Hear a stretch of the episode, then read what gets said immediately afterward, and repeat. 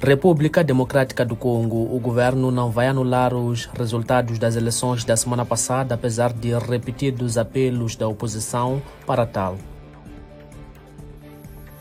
Nigéria, o vice-presidente Kashim Shettima visitou na quarta-feira o estado de Plateau, onde pelo menos 140 pessoas foram mortas por homens armados.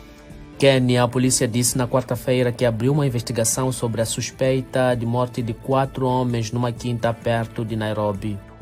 República Democrática do Congo, pelo menos 40 pessoas morreram no leste, segundo autoridades, depois de fortes chuvas durante a noite de terça-feira.